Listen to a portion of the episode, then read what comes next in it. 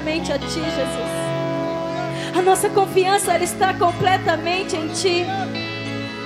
O Senhor é o dono de tudo. O Senhor conhece todas as coisas. Nós nos rendemos a Ti esta noite como nunca antes, Espírito Santo. Nos toma por inteiro. Nos toma por inteiro.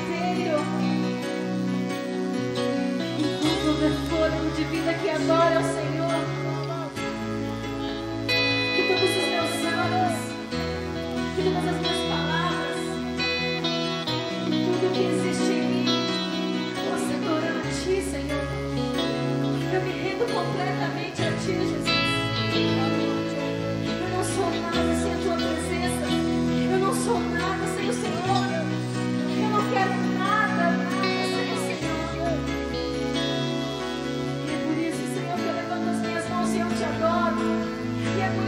Senhor, que eu levanto as minhas mãos e digo muito obrigada.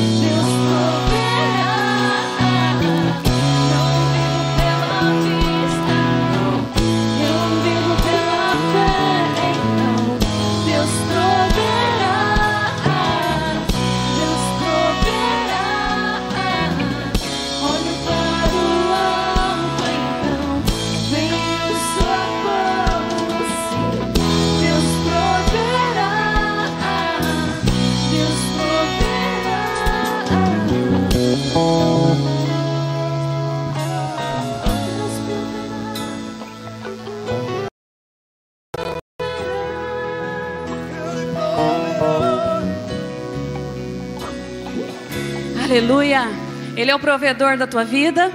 Você tem provado do cuidado de Deus, então erga suas mãos de pé. Aleluia, manda essa tristeza embora, essa preguiça embora, em nome de Jesus. Glorifica o seu Deus, abra a tua boca, abra a tua boca com ousadia, com confiança. Ele tem cuidado de você, Ele tem cuidado de nós. Oh, aleluia, Ele quer ouvir a tua voz nessa noite. Aleluia, nós te amamos, Senhor. Nós somos prova do teu milagre, do teu cuidado, do teu poder, do teu zelo. Estamos aqui como prova disso. Muito obrigada, Senhor. Muito obrigada. Muito obrigada. Muito obrigada. Diga isso a Ele. Muito obrigada, Senhor. Muito obrigada. Muito obrigada. Nós te amamos. Nós te amamos. Estamos aqui porque queremos expressar a nossa gratidão ao Senhor. Muito obrigada por essa palavra fresca, esse pão nosso que o Senhor vai nos dar hoje. Muito obrigada, Senhor. Muito obrigada porque o Senhor tem cuidado de nós. Muito obrigada, porque nós não vivemos mais pela vista, nós vivemos pela fé. O teu povo tem aprendido isso, tem praticado isso, tem colhido os milagres, tem colhido tem desfrutado da tua palavra. Nós estamos aqui porque nós te adoramos. Oh, nós te adoramos. Como é bom, como é bom te adorar. Como é bom receber do Senhor. Como é bom provar do teu cuidado. O Senhor tem tanto zelo em nos ensinar. Como é maravilhoso aprender do Senhor. Como é maravilhoso estar com os nossos irmãos aqui reunidos, em fé, uma união da fé nesse lugar. A tua presença é tão real no nosso meio, a tua presença é tão palpável, e nós estamos aqui com expectativa de colheita, sim. Estamos aqui porque primeiro, primeiro temos gratidão por tudo que o Senhor tem feito, e estamos aqui também porque na certeza na certeza que o Senhor falará ao nosso coração. O Senhor já tem falado, desde que nós entramos aqui neste lugar, o Senhor já tem falado, o Senhor tem ministrado nos nossos corações, e nós já te louvamos por isso.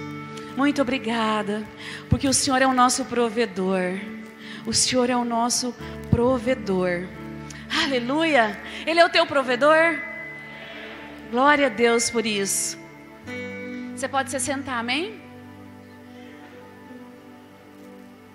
Neste hino nós cantamos agora que quando a farinha e o azeite faltar, o Senhor vai prover na nossa vida. Não é assim que você cantou agora? Quando a farinha e o azeite faltar, o Senhor vai prover na sua vida. Mas não esqueça de um detalhe: toda promessa, ela vem precedida de uma prática.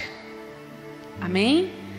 Para a gente colher, tudo que a gente colhe em Deus, há uma prática nisso. Então, a farinha e o azeite não vai faltar, mas você precisa praticar. Amém? Por isso que na palavra fala assim, ó, tudo que o homem semear, ele vai colher. Não é assim que diz? Tudo que o homem semear, ele vai colher. Não existe colheita sem um plantio. O Senhor nos deu semente. A semente tem chegado na tua mão? Tem chegado, né? Às vezes uns mais, outros menos, mas ela não tem faltado. E eu descobri uma coisa: o segredo não está no valor da semente, mas o segredo está na fidelidade daquele que semeia, na generosidade daquele que semeia. Amém? Mediante essa palavra, você pode sair do seu lugar se você propôs no seu coração de vir nessa noite honrar o Senhor com a tua finança, com os dízimos, com a oferta, você, pode, você tem liberdade nessa noite. Amém? De continuar louvando ao Senhor, honrando o Senhor e praticando a palavra. Amém?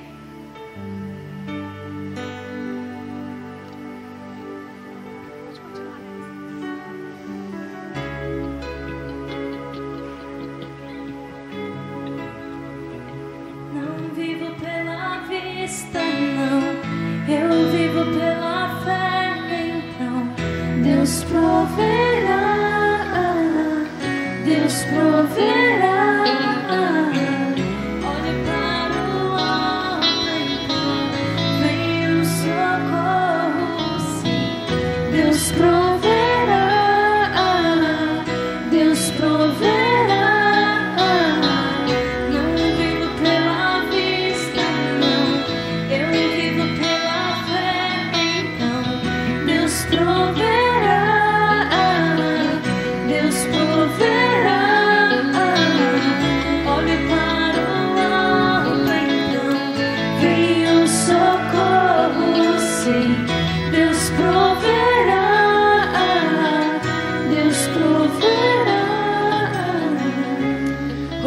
Senhor, eu te agradeço. Obrigada porque o Senhor é um Deus zeloso. O Senhor é um Deus que é Pai e um Pai que é Deus. E um Pai bom, como o Senhor tem sido para nós. O teu maior prazer é nos abençoar.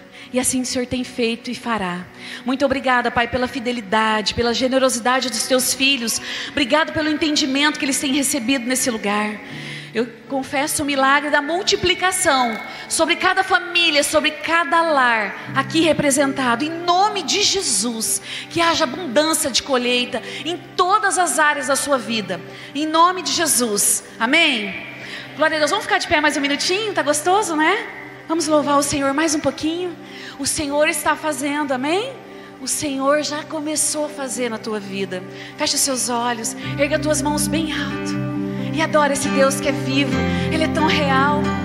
E o prazer dele é ver você se derramando na presença dele, abrindo o teu coração, se entregando. Fale com ele. Fale, vamos. Fale, derrame. Derrame o teu coração nessa noite. Ele é real, ele é presente. Aleluia.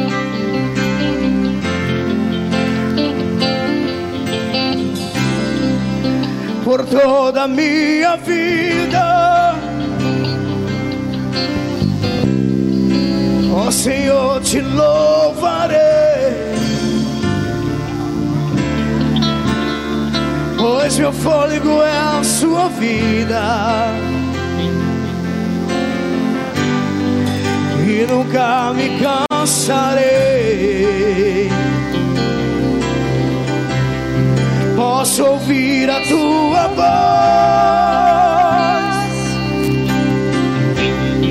é mais doce do que o mel que me tira dessa cova e me leva até o céu. Já vi fogo e terremoto vento forte que passou. Já vivi tantos perigos, mas sua voz me acalmou. Tu dá ordem às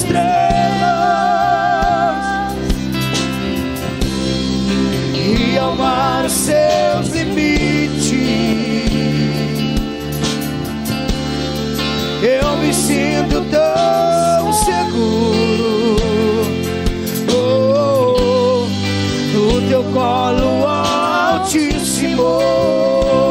Se você sabe, erga sua mão e declare: e não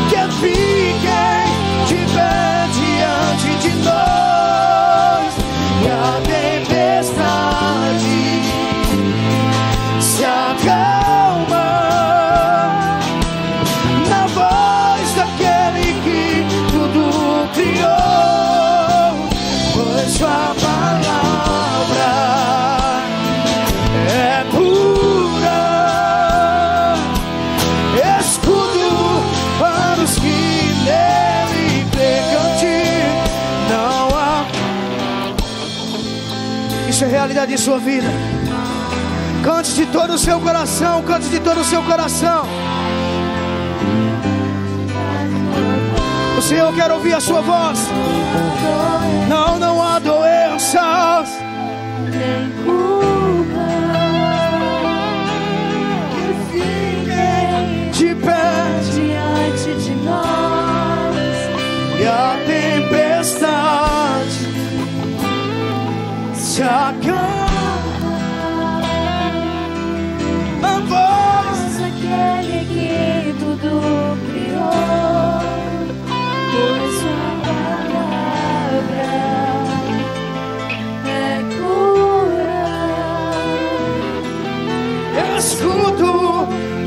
que nele crê. Escuto para os que nele crê. Aleluia, aplaude ao Senhor. Aplauda o Senhor bem forte, bem forte.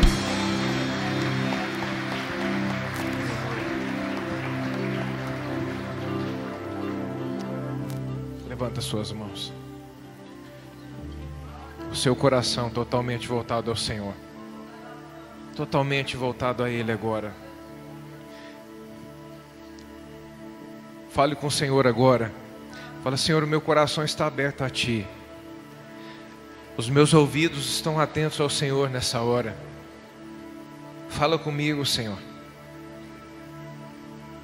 Eu tomo a decisão de ouvir a Sua palavra, de receber do Senhor aqui nessa hora, como um filho com um coração pronto a viver, a praticar. Cada instrução, cada direção do Senhor para mim.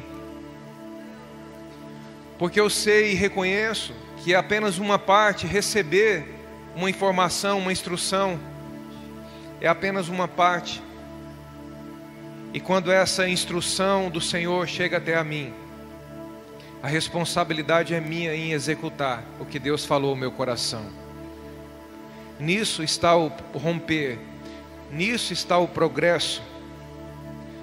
Jesus disse que Ele é o caminho.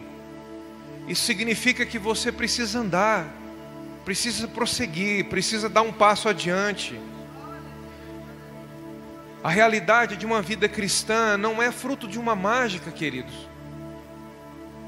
Não é fruto de uma mágica, é de um caminhar com Deus, um caminhar com Deus.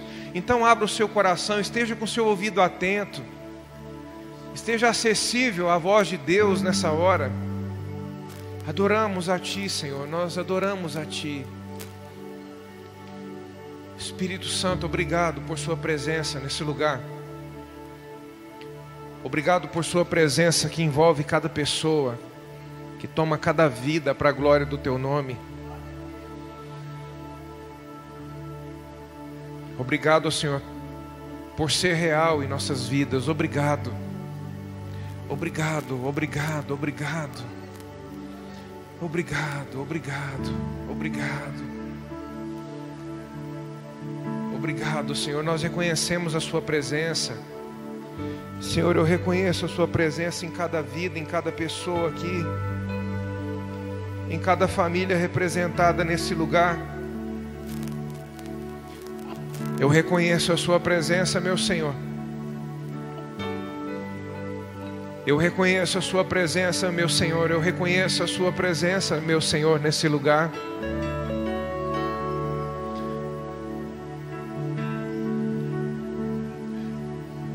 Nós colocamos, elevamos o Senhor acima de todas as coisas. Essa é a nossa decisão, a decisão da fé. Elevar o Senhor no lugar mais alto, colocar o Senhor no lugar mais elevado, no lugar mais alto. Essa é a nossa decisão, nada acima de ti, nada no teu lugar, nada, absolutamente nada. Obrigado, meu Senhor. Obrigado pela porção da parte do Senhor para cada pessoa aqui. Nós te agradecemos, nós te agradecemos, nós te agradecemos. Oh, meu Senhor, é tão lindo, é tão lindo o seu mover, é tão lindo a transformação que no Senhor nós encontramos para as nossas realidades, é tão lindo o teu plano para cada um de nós, é tão lindo o propósito do Senhor para cada um. É tão lindo ver o teu mover, Pai, atuando com liberdade, com glória em cada vida. Como é bonito ver, Senhor, a ação poderosa do Senhor. Como é bom ver, como é lindo ver a Sua ação, como é lindo ver a manifestação do Seu amor. Obrigado, obrigado, obrigado. Obrigado, Senhor. Porque em Ti as nossas vestes foram trocadas de um coração abatido para vestes de louvor. No Senhor nossas vestes foram trocadas, no Senhor essa é a verdade, querido. Essa é a verdade, a verdade não é o que as pessoas dizem. A verdade não está naquilo que as pessoas dizem, Talvez as pessoas podem tentar envenenar você. E se você não estiver com seu coração carregando a verdade, você acredita, você confia no que as pessoas te falam. Isso pode envenenar você.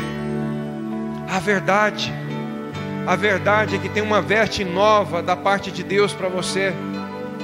Uma veste nova, não mais de espírito angustiado, vestes de louvor, de um filho, de alguém que agora expressa ao Senhor a gratidão por uma nova realidade, por uma nova vida. A Ele nós exaltamos nesse lugar, a Ele nós glorificamos aqui nessa noite. Obrigado, meu Senhor, obrigado, obrigado. Obrigado, nós te agradecemos por todas as coisas aqui. Obrigado, obrigado, Jesus. Agradecemos a Ti, Senhor. Você pode dizer bem alto: Obrigado, Jesus. Fala lá do fundo do teu coração mesmo, lá do fundo, arranca lá do fundo aquela expressão de gratidão, diga isso, obrigado, Jesus. Aleluia. Pode assentar, pode ficar à vontade. E quando você assentar, eu quero que você dê uma salva de palmas bem forte pelas nossas crianças que estão, estão presentes no nosso meio hoje. Aleluia. Louvado seja Deus. Glória a Deus. Como é bom. Como é bom. Um passo após outro, nós vamos rompendo em fé dia após dia. Um passo após outro, nós vamos rompendo em fé dia após dia. Dia após dia. Quem está faminto pela palavra aí, diga amém. Se existe uma coisa que você precisa cuidar, é isso. Que sempre exista fome pela palavra de Deus em você. Os homens, e nessa era em que nós recebemos tanta informação, nós somos bombardeados o tempo todo de informação, de conteúdo, conteúdo, conteúdo, informação, informação, informação. Você precisa tomar cuidado com uma coisa. Nunca substitua uma informação humana pela de Deus. A de Deus ela precisa ser sempre soberana na sua vida. A de Deus ela precisa sempre estar acima de todas as coisas. Porque a informação, a direção de Deus, ela te faz vencedor nessa vida e também em uma condição eterna. Toda condição que os homens te ensinam, eles podem te ensinar a ser vencedor nessa vida. E isso pode ser algo muito bom, mas pode ser algo, pode ser uma tragédia para uma pessoa.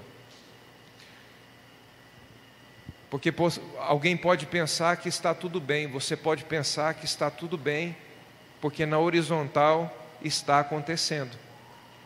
Isso é muito perigoso. Um jovem rico chegou diante de Jesus, ele já tinha conquistado muitas coisas. Esse jovem ele tinha uma vida de conquistas e ele chega para Jesus e fala assim: "Bom mestre, o que eu farei para herdar a vida eterna?" Ele sabia que existia algo mais. Ele sabia.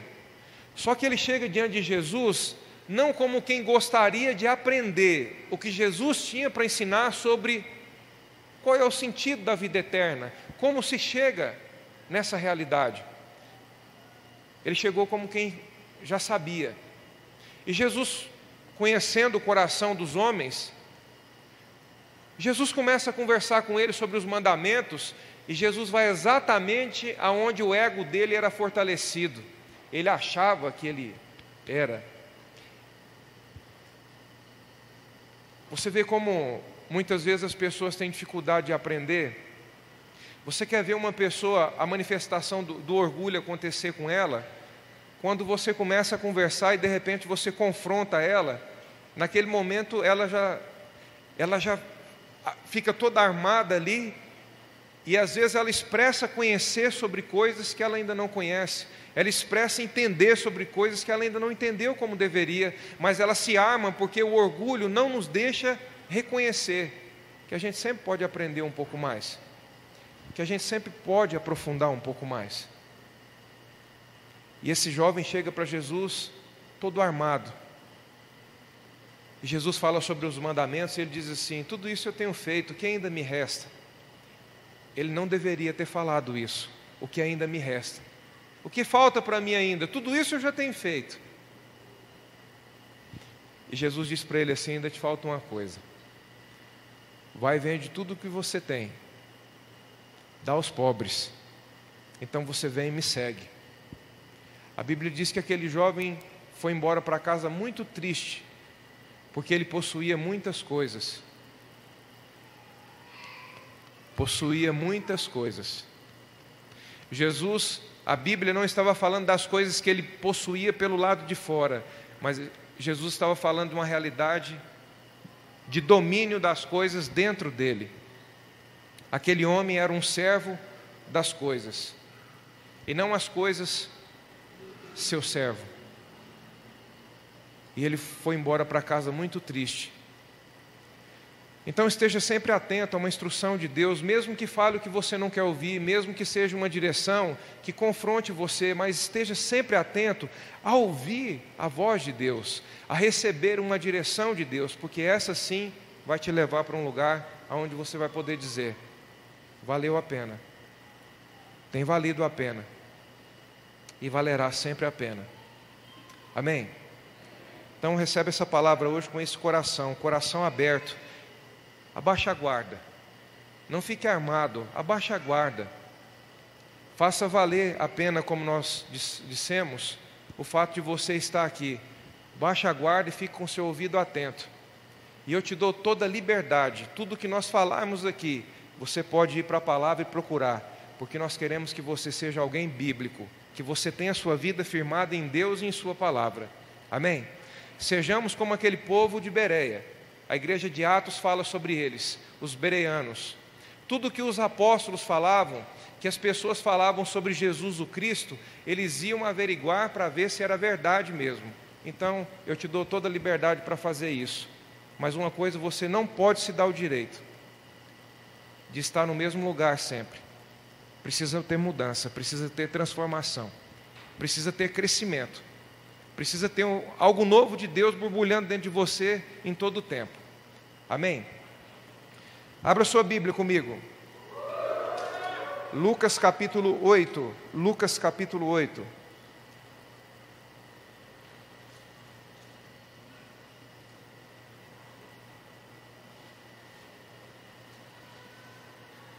Lucas capítulo 8.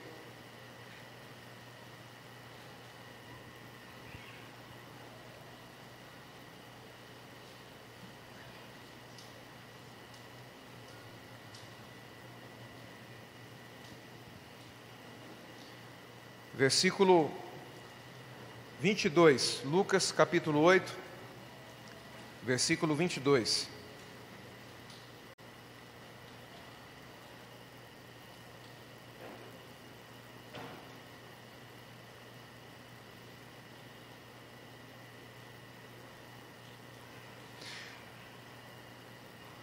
Vamos lá, versículo 22.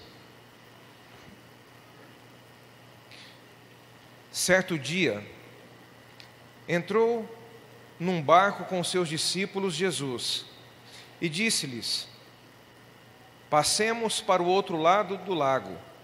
E partiram. Enquanto navegavam, Jesus adormeceu.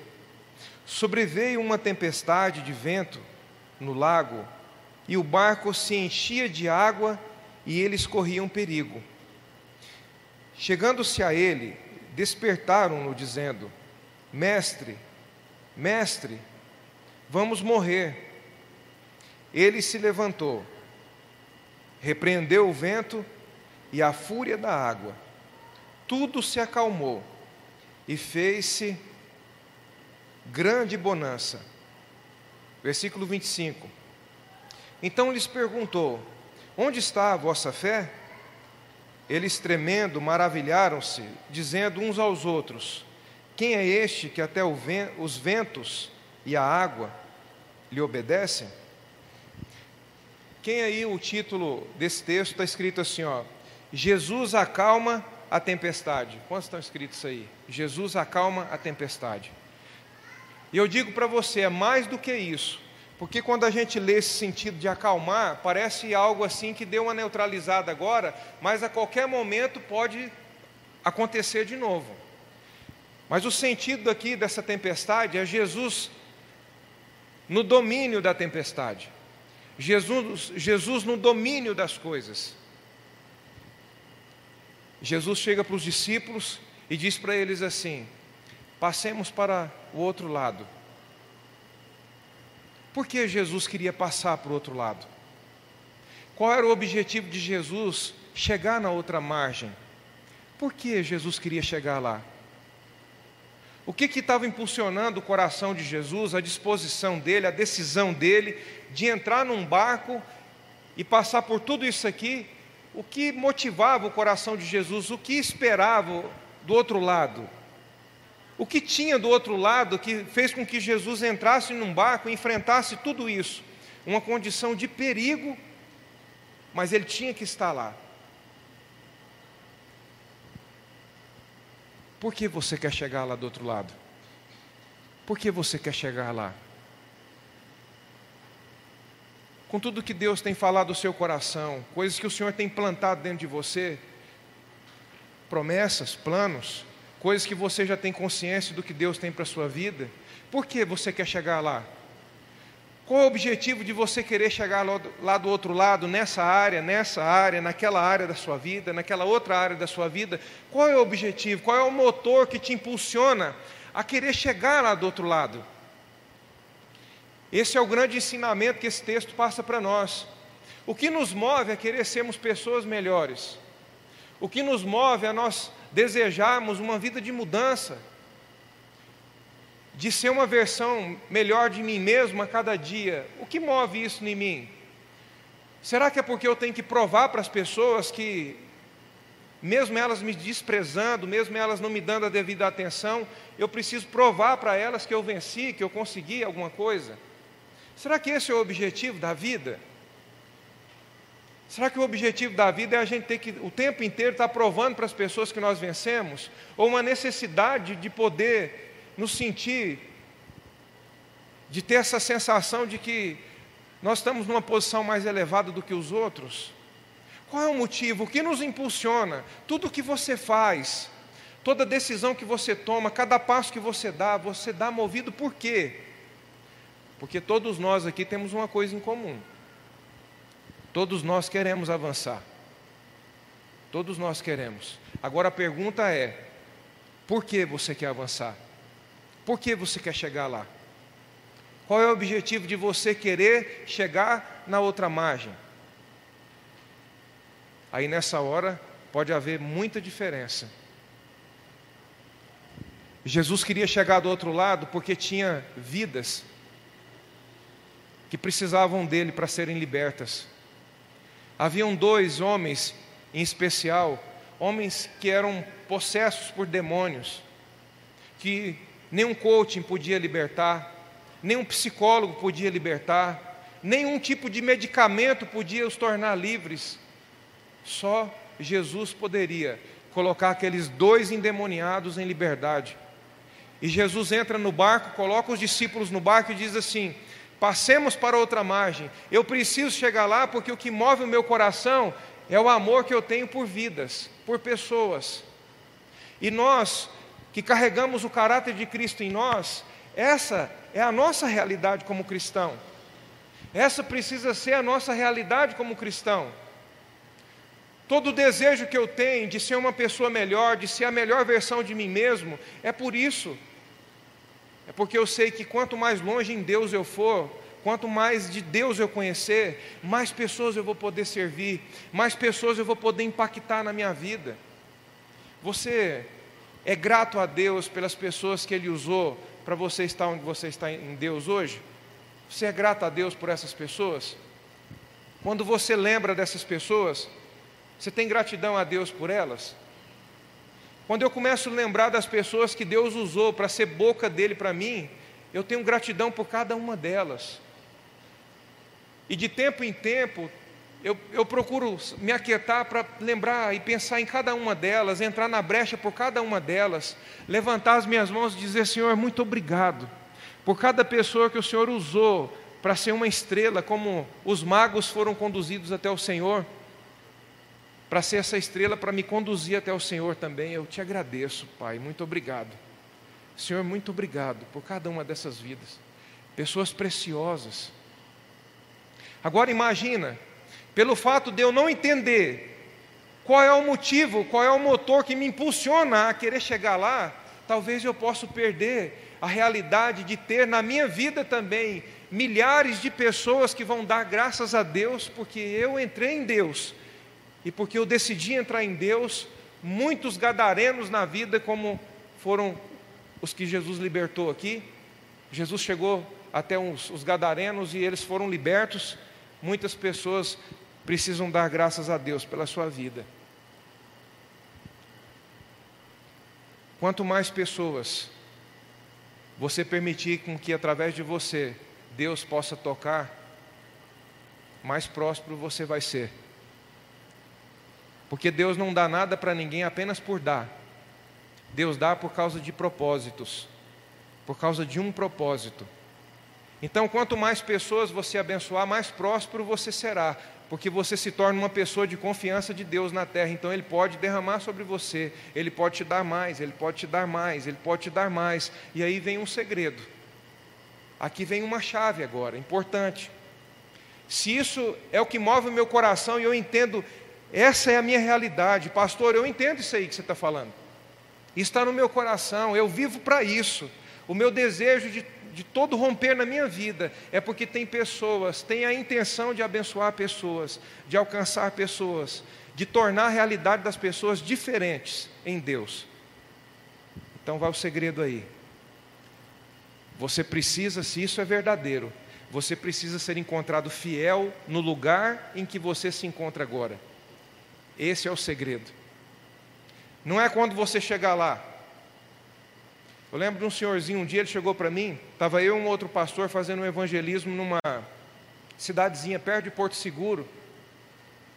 E esse senhor um dia chegou para nós e falou assim: Ora por mim, porque eu comecei a, a garimpar diamante. E lá a gente ficou sabendo que tem pedras que valem milhões. Ora para mim pegar uma pedra daquela e eu vou dar o dízimo para a igreja.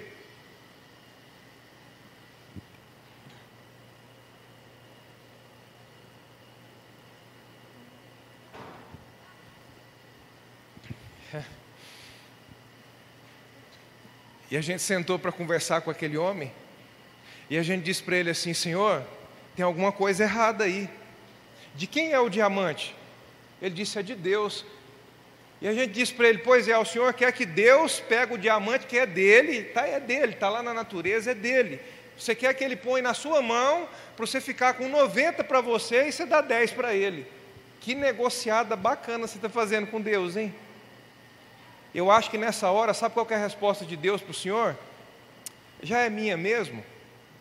Deixa comigo então. Aquele homem, a realidade do presente dele era daqueles que atravessavam um rio com a bolacha na mão sem molhar. Você conhece alguém assim? Esse não veio ninguém aqui nessa noite, graças a Deus.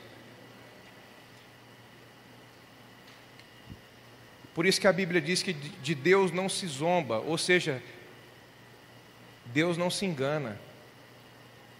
Ele não entra nessas coisas. É por isso que precisa nascer algo aqui dentro. O mesmo que Jesus carregou, Ele quer transferir para cada um de nós. E aí, o seu desejo de chegar do outro lado não é pelo dinheiro, o seu desejo de chegar do outro lado não é pela fama, o seu desejo de chegar lá na outra margem não é pelos títulos, não é para você ser reconhecido grande, como alguém vencedor que venceu, não. O seu desejo de chegar lá é porque tem vidas lá que você quer abençoar, como as vidas que você está aqui abençoando no seu dia a dia, em todo o tempo. Guarde esse segredo dentro de você. Se o propósito do seu coração é chegar lá para isso, seja fiel aonde você está hoje. Seja encontrado fiel ainda que seja o seu modo de ver, fiel no pouco, mas seja fiel, seja encontrado fiel. Deixa toda comparação, caminha com Deus, olhando para Deus e prestando atenção no mover dele na sua vida, porque você dá liberdade a ele para fazer o que precisa ser feito dentro de você. Deixa toda comparação de lado, porque uma das maiores tragédias na vida das pessoas hoje em dia é a comparação. Quando se fala de um crescimento, quando se fala de um romper, as pessoas começam a se comparar umas com as outras. Um exemplo, vamos trazer para uma, uma realidade financeira, por exemplo. A pessoa morava num, num quarto de lona, com o telhado todo furado. Não tinha uma bicicleta para andar. Esse homem entrega sua vida a Deus.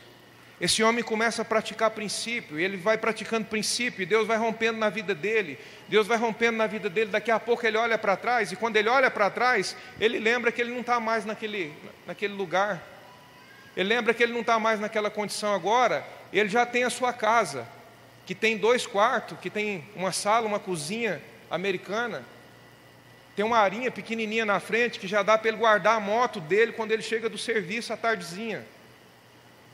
Esse homem prosperou, sim ou não? Porque além do que aconteceu por fora, o que Deus está produzindo dentro dele é muito maior do que aquilo tudo que os olhos podem ver. Porque a realidade daquele homem agora é de algo que transbordou, algo que ele carregou aqui dentro, e isso é um simples transbordar que aconteceu. Então a sua realidade por fora mudou. Mas se esse homem ele começar a se comparar com os outros, o que, que ele vai fazer? Ele vai dizer: Eu acho que eu não, minha vida não mudou. Eu acho que ainda falta tanta coisa para mim. Eu acho que ainda não está bom. Eu acho que ainda não está. Eu não vivo uma vida próspera. Então, uma das maiores tragédias na vida das pessoas é a comparação. É você com você mesmo, querido.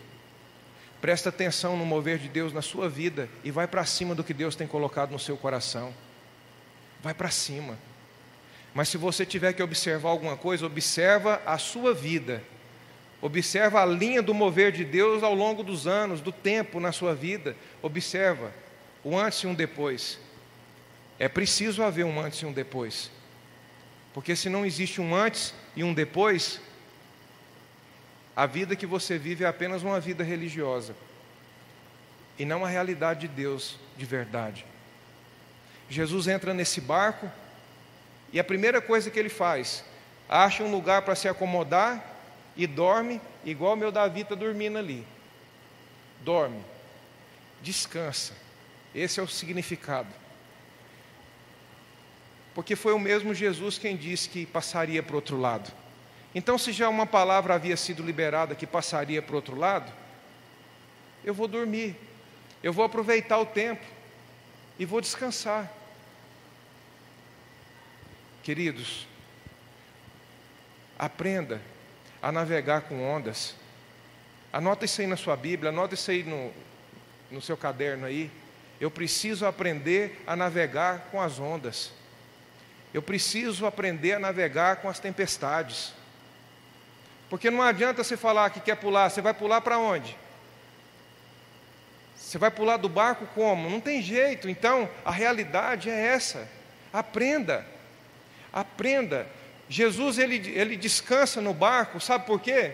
Porque tudo que ele fez é para deixar um exemplo para todos nós. Se Jesus fez, você também pode fazer, porque você carrega o Espírito dele dentro de você.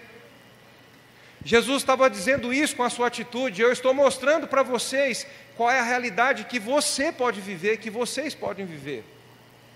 Descansa. Descansa. Quem tem a sua vida firmada na verdade, na palavra, na verdade, descansa em meio às tormentas da vida. Qual é a verdade? Qual é a verdade? Diante de tudo que você vive, sobre as coisas que você enfrenta e sobre você mesmo. Você sabe qual é a verdade? A verdade sobre você, a verdade sobre tudo isso que você enfrenta, qual é a verdade? A verdade. E é muito importante você saber qual é a verdade, porque Jesus disse que quando você a conhece, o que, que ela faz com você? Ela te liberta. A verdade faz você livre.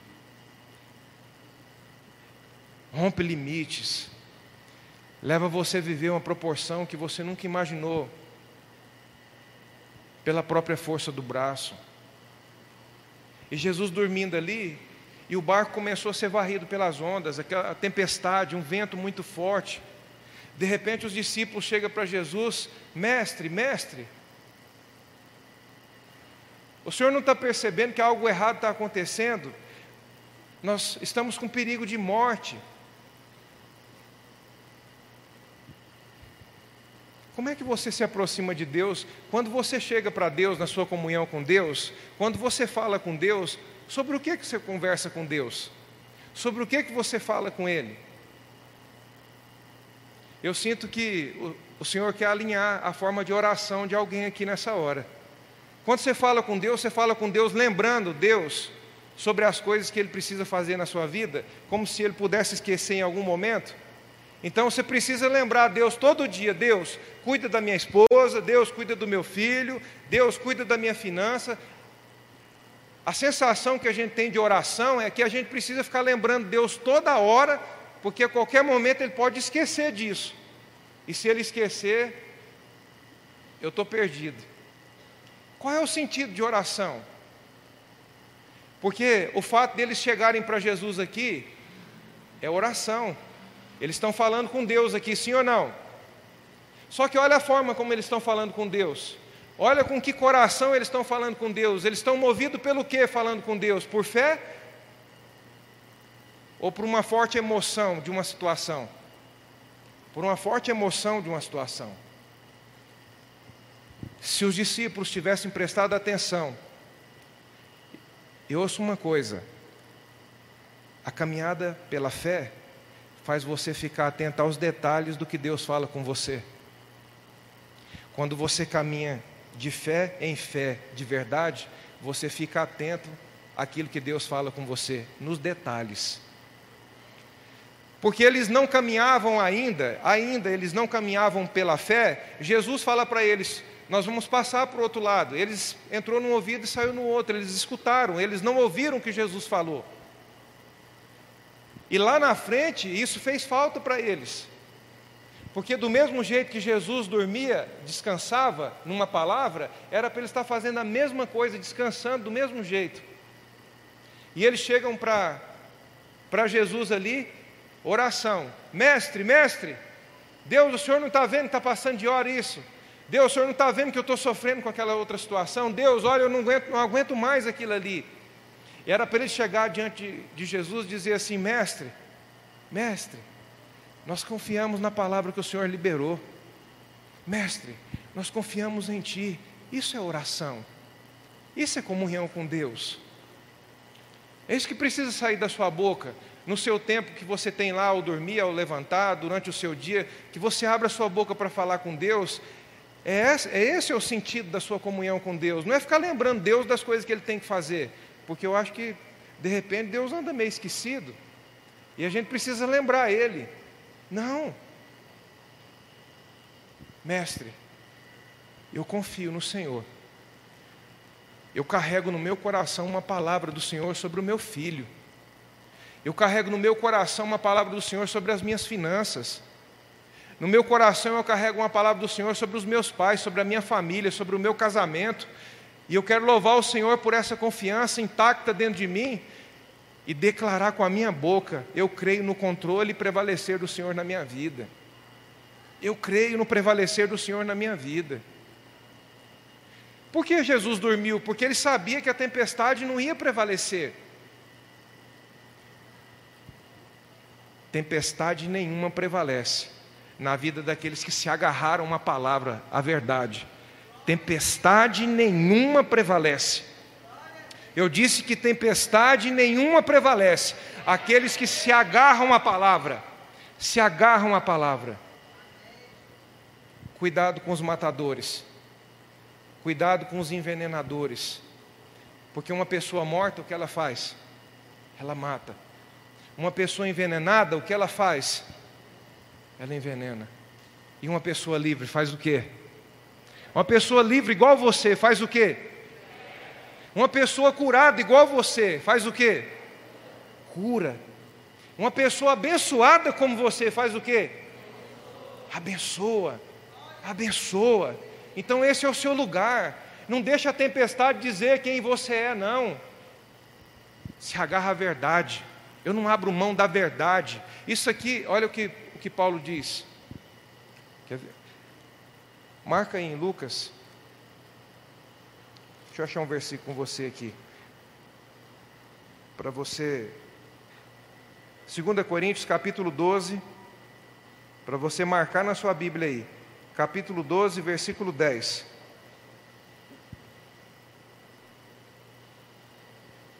Presta atenção nos, nos, segredos, nas chaves que o Senhor está dando para você aqui nessa hora. Amém? Fica bem atento aí. Deixa o Senhor ministrar o seu coração aí. 2 Coríntios capítulo 12. Versículo 10.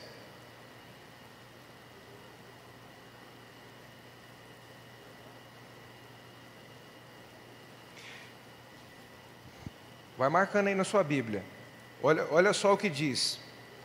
Pelo que sinto prazer nas fraquezas, nas injúrias, nas necessidades, nas perseguições, nas angústias. Por amor de quem? Por amor de Cristo.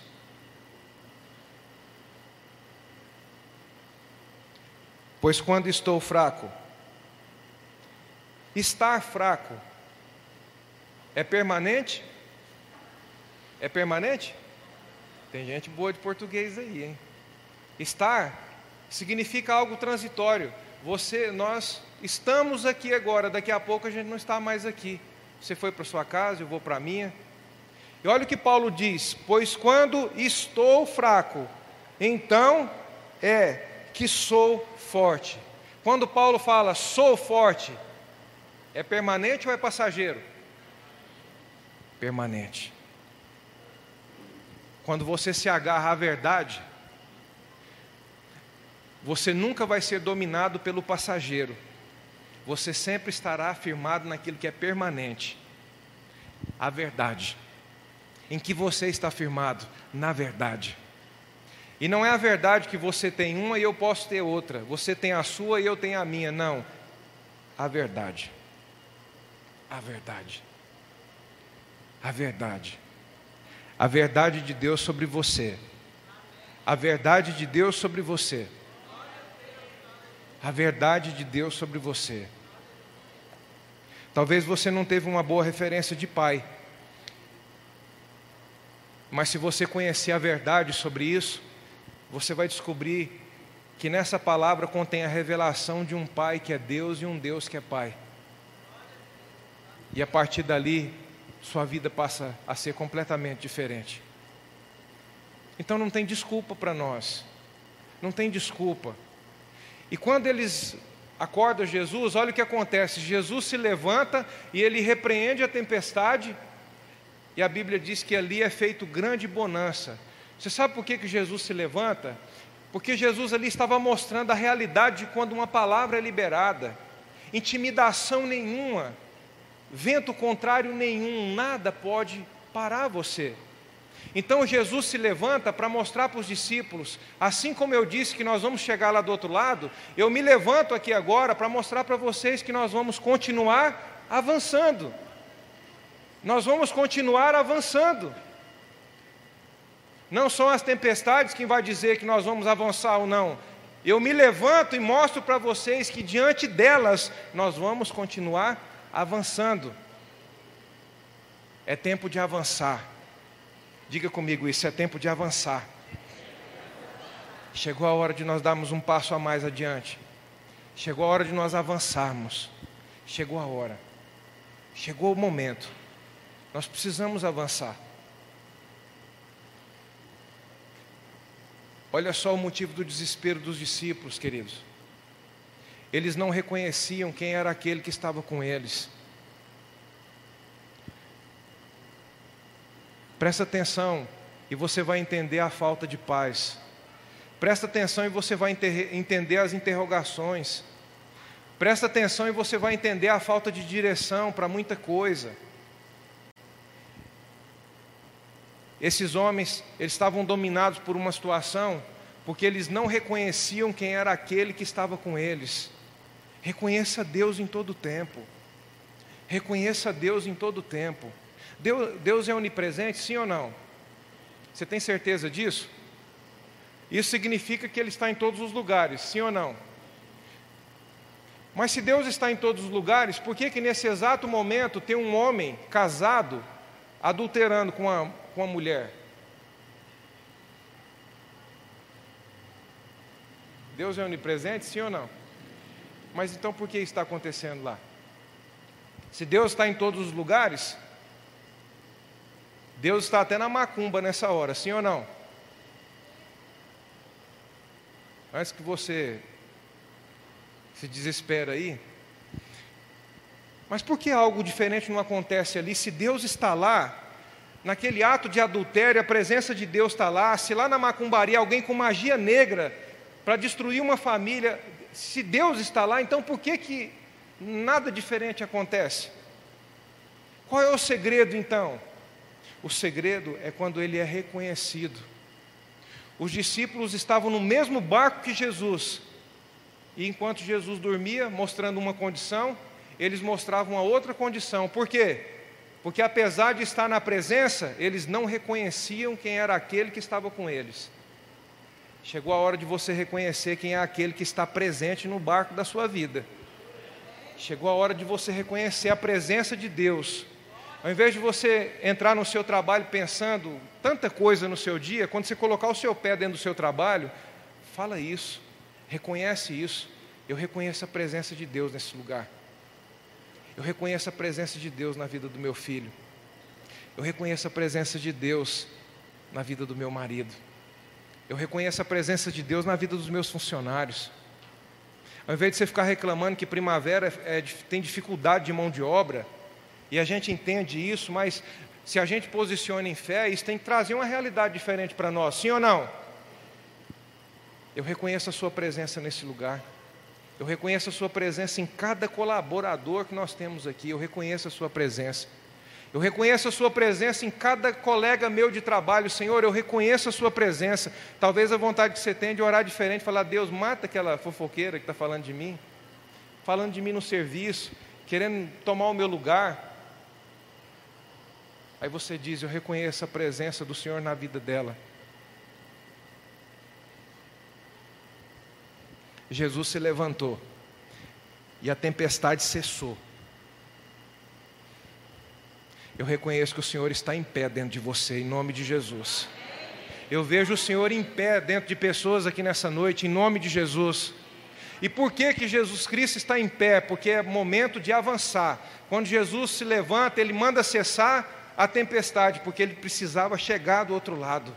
É momento de avançar o Senhor está em pé dentro de mim. Você pode dizer isso? Eu reconheço. O Senhor está em pé dentro de mim.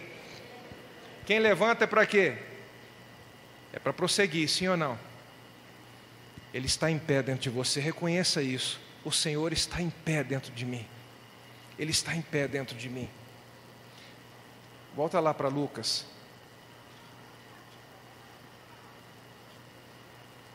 Lucas capítulo 8.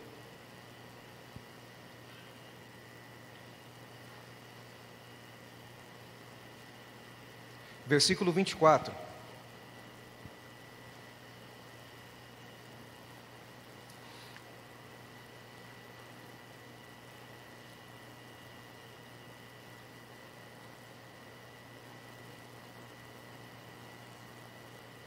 Chegando-se a ele, despertaram-no, dizendo: Mestre, mestre, vamos morrer. Olha, eles tinham certeza de que ia dar errado. Eles tinham certeza que ia virar uma tragédia aquilo. Entende o que nós vamos falar? Entende isso aqui, ó, presta atenção, pode olhar para cá agora. Entende isso que nós vamos dizer aqui. Entenda isso. Eles despertaram Jesus aqui, sim ou não? Mas eles despertaram Jesus da maneira errada.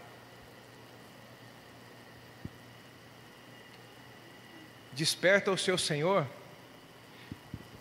levando um café da manhã para ele todo dia, no seu primeiro abrir de olhos, leva um café da manhã para o seu Senhor, pastor, como que é isso? Pai, eu te louvo, eu te louvo porque o Senhor cuida de mim, o Senhor é o meu provedor. Nós não cantamos mentira, querido, nós cantamos aquilo que nós cremos. Se você crê que Ele é provedor, não é isso que nós cantamos aqui? Que Deus proverá, porque Ele é meu provedor. Nós não podemos cantar mentira, nós precisamos crer nisso. Eu te agradeço, meu Senhor. Adoração, sabe? Já começa o seu dia servindo café da manhã para Deus. Eu reconheço quem o Senhor é na minha vida. Eu reconheço o Senhor diante de todos os desafios que eu tenho enfrentado. Eu já sei o final e eu já quero celebrar o Senhor desde já. Desde já. Eu quero celebrar o Senhor por cada testemunho que eu vou colher. Aquele que se faz de vítima diante das circunstâncias, tudo que ele enfrenta, ele enxerga como terríveis adversidades, sempre como problema. Mas quem se vê diante dos desafios movido pela fé, sabe que aquilo ali vai te acrescentar muita coisa boa. Você vai aprender muito com aquilo, você vai amadurecer muito com aquilo, você vai conhecer Deus ainda mais com tudo isso. Porque decidiu por uma caminhada de fé em fé. Como é que você desperta a Deus? Quando você senta na mesa para comer com Ele, você tira aquele tempo para você ter um particular com Deus, o que, que você fala para Ele? Expressa a Ele a sua confiança. Quando você chama alguém que você ama na sua casa, você procura servir o melhor para essa pessoa, sim ou não? O melhor da melhor forma. Você faz aquilo com amor, ainda que seja algo simples, mas você faz aquilo com amor, você faz com tanta alegria, você fica pensando assim: poxa, eu vou fazer aqui do melhor jeito esse arroz com ovo frito aqui, porque daqui a pouco vai chegar aquele, aquele irmão aqui, daqui a pouco vai chegar aquele, aquele casal, aquela família. E se for ovo caipira ainda, você pode me convidar que nós estamos juntos. Vai chegar aquela pessoa, porque você faz com, com tanto zelo, porque é alguém que você ama que vai chegar ali. E Deus, se é para Deus, sirva a Ele o seu melhor. Então, se eu vou servir a Deus com o meu melhor, precisa servir com a melhor confiança, com a melhor dependência, com a melhor esperança. Eu preciso servir o meu Senhor com o meu melhor. Eu confio em Ti, Senhor. Eu confio em Ti. Eu confio em Ti. O prevalecer sempre será do Senhor. Na minha cidade, na minha nação, na minha casa, o prevalecer sempre será do Senhor. Amém? Amém? Você entendeu? Quantos receberam do Senhor aqui nessa noite? Diga amém, eu recebi. Vamos colocar de pé, vamos agradecer.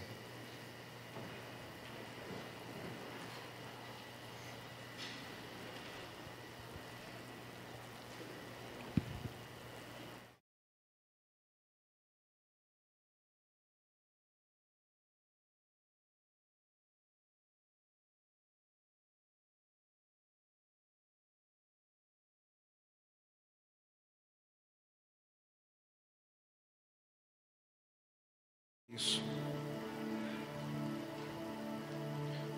Olha só o que Jesus disse aqui, ó. Não precisa abrir, só guarda aí na sua memória e principalmente no seu coração. Mateus capítulo 28, versículo 19. Olha o que Jesus diz aqui, ó. Portanto, ide Jesus está dizendo para você avançar. Quando Jesus fala ide, Jesus está dizendo para você: avance. Não pare jamais, avance. Avance. Portanto, ide. E ele diz por que, que ele quer que a gente avance. Ide e fazei discípulos de todos os povos, discípulos de todas as nações, pelo mundo afora batizando-os em nome do Pai, do Filho e do Espírito Santo. Aí você pode pensar assim, pastor, mas eu sozinho, eu não, eu não me vejo capaz de viver a realidade de uma palavra. Eu sei, foi Jesus quem falou, mas eu não me sinto capaz de viver algo de uma dimensão tão grande como essa. Talvez você sozinho não, mas nós juntos sim. Nós juntos sim. Porque o Evangelho não se trata sobre você e nem sobre eu. O Evangelho é sobre nós. É um corpo funcionando. E cada um é membro, é uma parte desse corpo. Somos membros uns dos outros. Sozinho você não pode. Sozinho eu não posso. Mas juntos nós podemos dar esse presente que o Senhor pediu de nós. Você consegue entender Jesus pedindo aqui um presente? Presta atenção nos detalhes. Jesus aqui está pedindo um presente. Façam discípulos. Abençoem pessoas. Mude a vida das pessoas. Assim como eu mudei a sua, mude, permita com que eu também agora, por seu intermédio, através de você eu também mude outras vidas que elas passam a viver como você, com os olhos na eternidade agora. Agora, morreu um ator muito conhecido, que fez aquele filme, O Pantera Negra. E eu vi uma, uma declaração, declaração sobre ele. E junto tinha um vídeo dele honrando um, um ator, se eu não me engano, aquele Denzel Washington que foi o homem que investiu nele, quando ele não era conhecido, quando ele não era ninguém. E naquele momento ali, publicamente, ele honrando aquele homem que tinha acreditado nele. E eu olhando, assistindo aquele vídeo, lendo aquele, o que foi escrito ali sobre aquele jovem rapaz que partiu, foi embora para casa. A gente só pode dar aquilo que nós temos. É nessa hora que é possível a gente enxergar se o que a gente diz condiz com aquilo que a gente fala que carrega. Nós só podemos dar aquilo que nós carregamos. E na hora da morte, como eu vejo aquele rapaz, na hora da morte você só será lembrado por aquilo que você entregou. Você não será lembrado por outras coisas. Você só será lembrado por aquilo que você entregou a outras pessoas, as vidas que você impactou. Quando eu começo a meditar sobre isso, eu fico observando como a gente não pode perder tempo com pequenas coisas. A gente não pode perder tempo com coisas que não merecia nem a sua atenção como um cristão, como um filho de Deus. Perdendo a nossa energia, na quarta-feira nós falamos sobre um pouco disso aqui. Toma muito cuidado com aquilo que você entende que rouba a sua energia. Coisas que você vê, coisas que você ouve. Cuidado com as coisas que têm roubado a sua energia. Cuidado, porque isso pode trazer um preço muito alto. Talvez de passar uma vida inteira e não viver a realidade de Deus para nós, de não viver o que Deus projetou a nosso respeito.